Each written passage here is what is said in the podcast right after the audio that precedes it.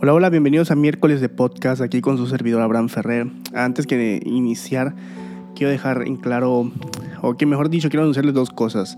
Número uno, pues esta miniserie ha sido de mucha bendición, muchos de ustedes están aprendiendo, muchos de ustedes me han escrito que les ha gustado y espero que, que si te sigue gustando, bueno, ya este es el último capítulo, son tres pero si te gustó completo y después de que escuchaste este, déjame saber qué aprendiste, si te gustó y también déjame saber si tienes alguna duda. No pasa nada, yo te las respondo y me escribes ahí por el Instagram y yo, o por el Telegram que tenemos en el grupo y yo te respondo eh, las dudas que tengas. Y, como punto número dos, aquí está Elania conmigo en el cuarto, así que si hace algún ruido, pues lo, este, una disculpa y también voy a tener que pausar tantito y después continuar, pero pero ya saben de antemano que aquí está el Ania en el cuarto.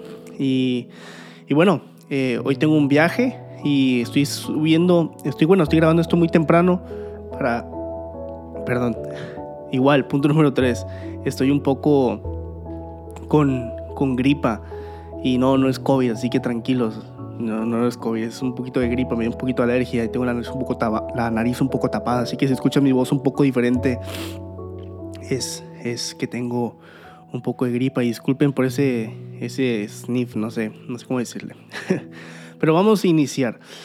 Em, en este capítulo, pues como ya lo viste, eh, vamos a ver el canon del Antiguo Testamento, eh, los libros del Antiguo Testamento, la historia de los libros del Nuevo Testamento, los libros apócrifos que existen y algunos este, libros extraoficiales del, em, del, del Antiguo Testamento. Así que, pues vamos para allá. Eh, quiero iniciar con, unos puntos. Y el punto número uno es la teoría de Hamnia. ¿sí? Si estás anotando, porque esto es como clase, anótalo y pon punto número uno, la teoría de Hamnia. De Hamnia. ¿Por qué inicio con eso? Te lo voy a explicar. Muchos eruditos han sostenido que un concilio de rabinos que se unió en Hamnia cerca de... de se me olvidó el nombre. Aquí puso José, pero no es José cerca de Jepta, me parece que era, sí, Jepta. En el año 90 después de Cristo, eh, un concilio de eruditos, eh, de rabinos, pues, de los judíos, se puso de acuerdo sobre los libros que se incluirían en el canon hebreo. El problema con esta teoría de la teoría de Hamnia es que nunca se llegó a ninguna conclusión. Inicio diciendo esta es la teoría de Hamnia porque porque necesitamos comprender por, el qué el canon del Antiguo Testamento, por qué los libros que tenemos en el Antiguo Testamento son eh, los originales y por qué esos libros son los que, los que pertenecen. ¿sí? En esta teoría de Hamnia, o en este, bueno, no bueno, sí, concilio de rabinos, los rabinos discutieron cuestiones relacionadas al libro de Esther, al libro de Proverbios, Eclesiastés, Cantar de los Cantares y de Ezequiel. Ellos discutieron cuestiones sobre estos libros, Esther, Proverbios, Eclesiastés, Cantar de los Cantares y Ezequiel.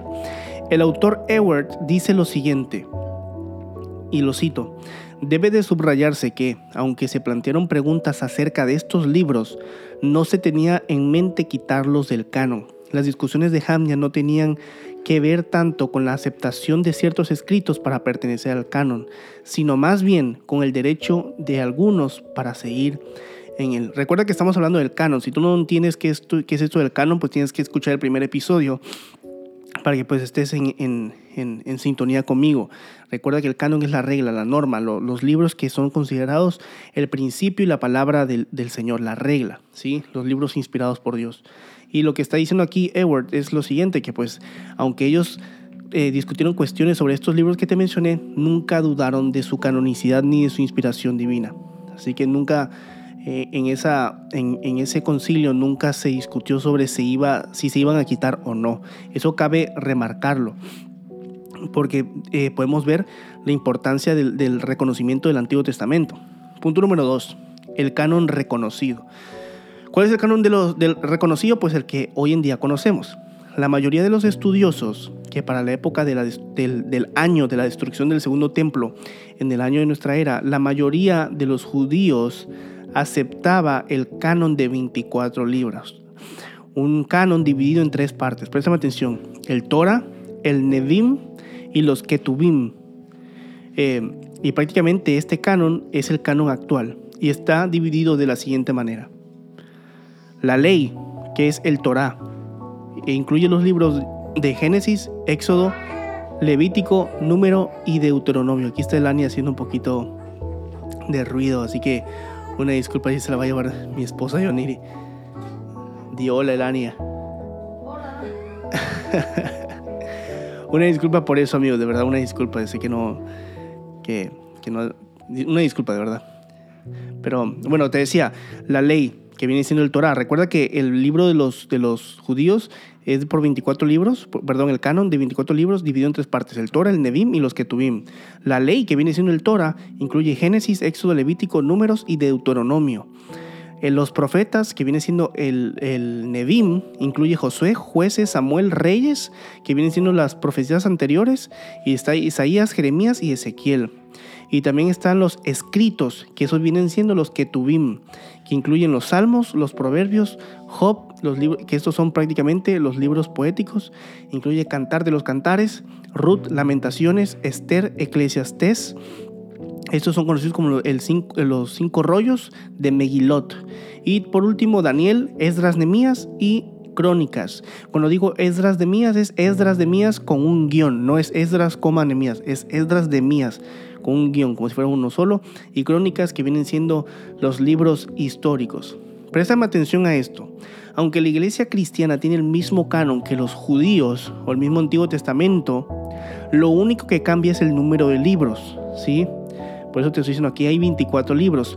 Pero nosotros, los cristianos, tenemos en nuestra Biblia, en la Biblia que todo el mundo conoce, el único que cambia es el número de libros y es por lo siguiente. Nosotros dividimos Samuel en primera de Samuel y segunda de Samuel, Reyes igual, primera de Reyes segunda de Reyes, Crónicas, primera de Crónicas y segunda de Crónicas, y Esdras, Nemías lo dividimos en dos libros cada uno. Tenemos nosotros un libro de Esdras y un libro de Nemías. Al fin de cuentas no hay ninguna alteración ni nada, lo único que cambia es el número de libros, pero es porque nosotros dividimos lo que es Samuel, Reyes, Crónicas y Esdras, Nemías en libros o en dos libros cada uno. Y también dividimos los profetas en libros individuales en vez de combinarlos todos en uno solo. ¿sí? Aquí ellos... Eh, te puedes dar cuenta que tenemos más nombres de, libros, pero es porque los profetas los dividimos, o bueno, no es que nosotros lo, hagamos, lo hayamos hecho, es que así se, se estableció y se dividió después el, el, el canon. Pero es lo mismo, no hay ninguna alteración, no hay ningún libro extra ni ningún libro menos. Nosotros no tenemos nada de eso. La, la el mismo canon sigue vigente, es el mismo, es, es la escritura revelada por Dios e inspirada por Dios y no se ha alterado para nada. Em, lo único que se ha alterado, entre comillas, es el orden de los libros. Al ubicarlo eh, en la Biblia, por ejemplo, nosotros tenemos el, orden de los libros ubicado en las siguientes categorías. El Pentateuco, que viene siendo el Torah, tenemos eh, eh, clasificado también la historia, sabiduría, que son algunos de los escritos, y por último, los profetas. Recuerda que en la Biblia hay libros que se escribieron antes y después. De hecho, me parece, esto es una, una opinión, eh, eh, bueno, no una opinión, sino como que una nota que estoy dando yo, eh, que no estoy 100% seguro, pero me parece, me parece que el libro más antiguo que se ha descubierto en la Biblia, o sea, de, la Biblia, es el libro de Job, más, más antiguo que el de Génesis. Así que quiero que sepas que, que al final de cuentas hay muchos años y miles entre cada libro y algunos que fueron escritos primero y unos que fueron escritos después. Pero sin embargo, lo único que hemos alterado o lo que ha alterado los concilios lo que es la iglesia es el orden, pero que no afecta en nada, porque al final de cuentas iniciamos desde un génesis, desde un principio hasta un fin. Recuerda que todo es una historia.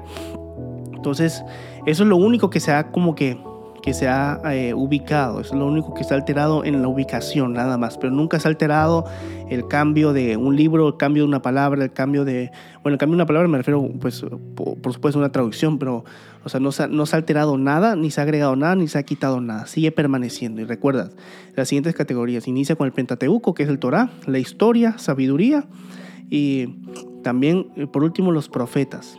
Punto número 3. El testimonio de Cristo acerca del Antiguo Testamento. Para que nosotros comprendamos la veracidad del Antiguo Testamento, te estoy todos estos puntos.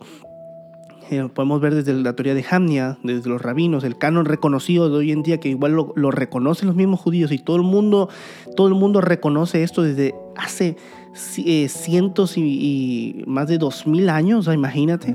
O sea, todo, todo el mundo lo reconoce y también eh, podemos ver la, veracidad y también, también podemos ver que Cristo, Jesucristo, muchas veces... Eh, él testificó acerca del Antiguo Testamento, testificó sobre los libros que estamos hablando.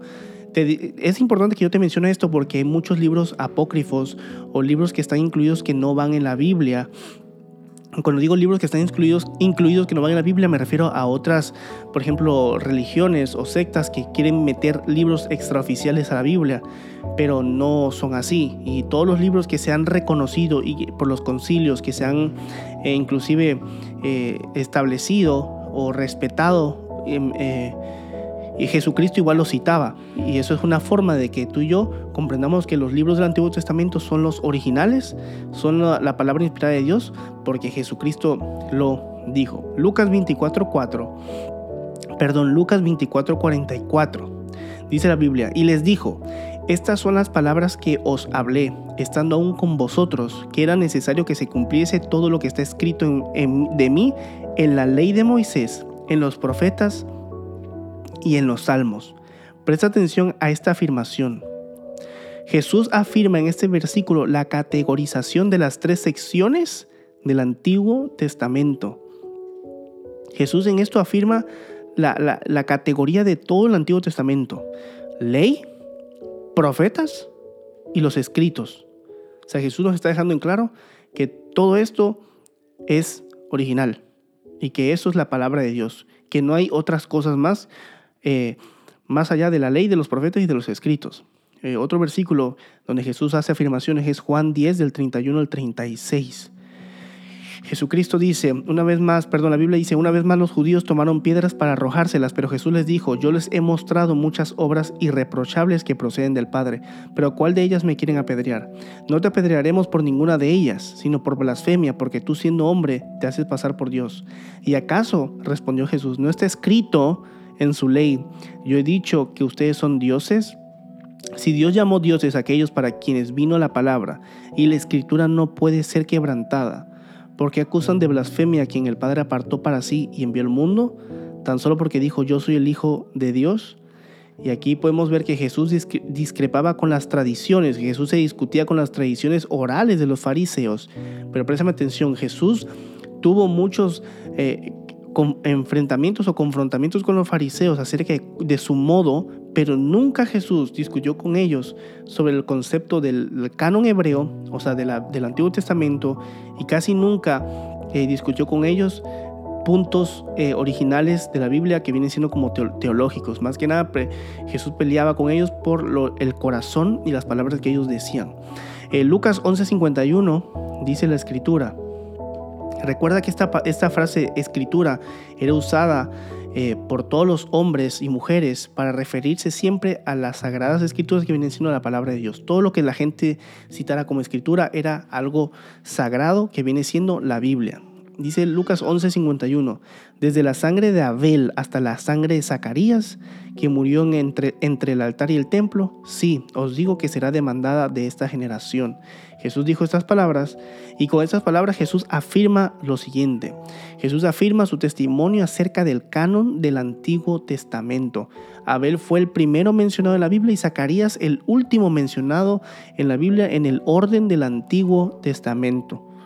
Entonces Jesús igual nos, pautó aquí y eso fue lo que ayudó a la, recopilación y a la estructura por todas las citaciones de que podemos ver que hay un principio en el Antiguo Testamento y también hay un final dentro del Antiguo Testamento.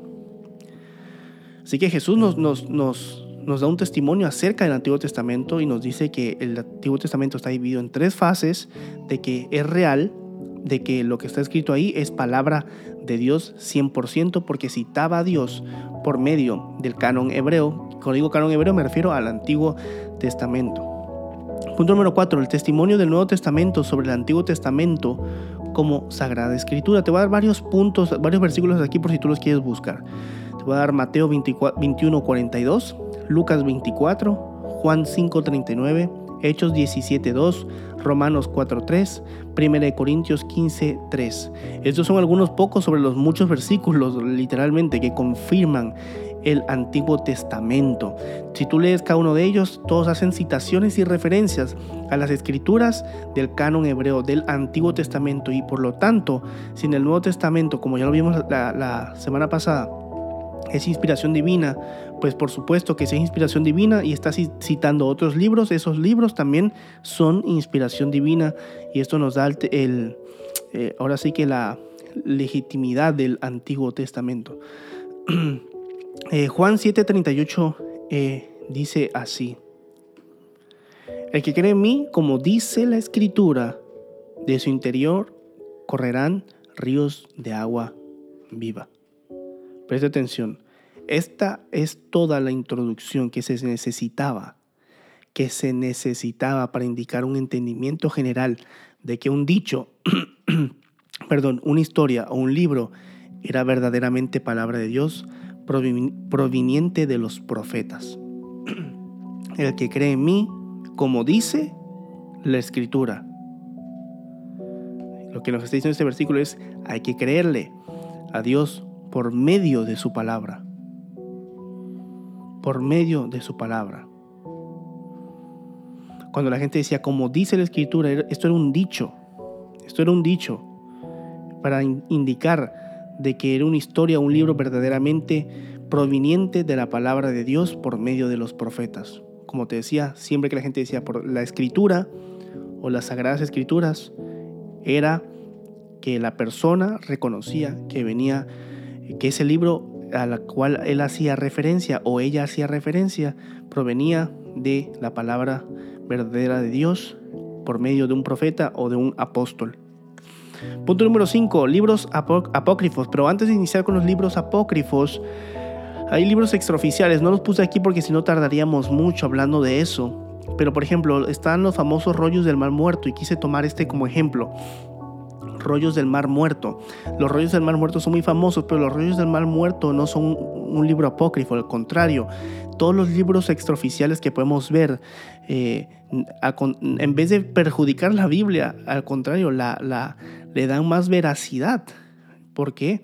Porque los rollos del mar muerto fueron encontrados precisamente por el mar muerto y es, y es un rollo donde explica cómo leer y entender los libros escritos por Moisés. O sea, está haciendo referencia, los rollos del mar muerto hacen referencia al, a las sagradas escrituras, al canon hebreo, confirmando que esa es la palabra de Dios. Simplemente es como un escrito que te dice cómo leerlo y cómo entender eh, la palabra inspirada, eh, la palabra de Dios inspirada, bueno, los libros escritos de Moisés inspirados por la palabra del Señor. Pero esos son libros extraoficiales y pueden haber muchos. Si quieres buscarlos, búscalos y te vas a dar cuenta que la mayoría de ellos, en vez de perjudicar a la Biblia, simplemente aportan a la veracidad del canon del Antiguo Testamento. Ahora, punto número 5, libros apócrifos del, del, Antiguo Testamento.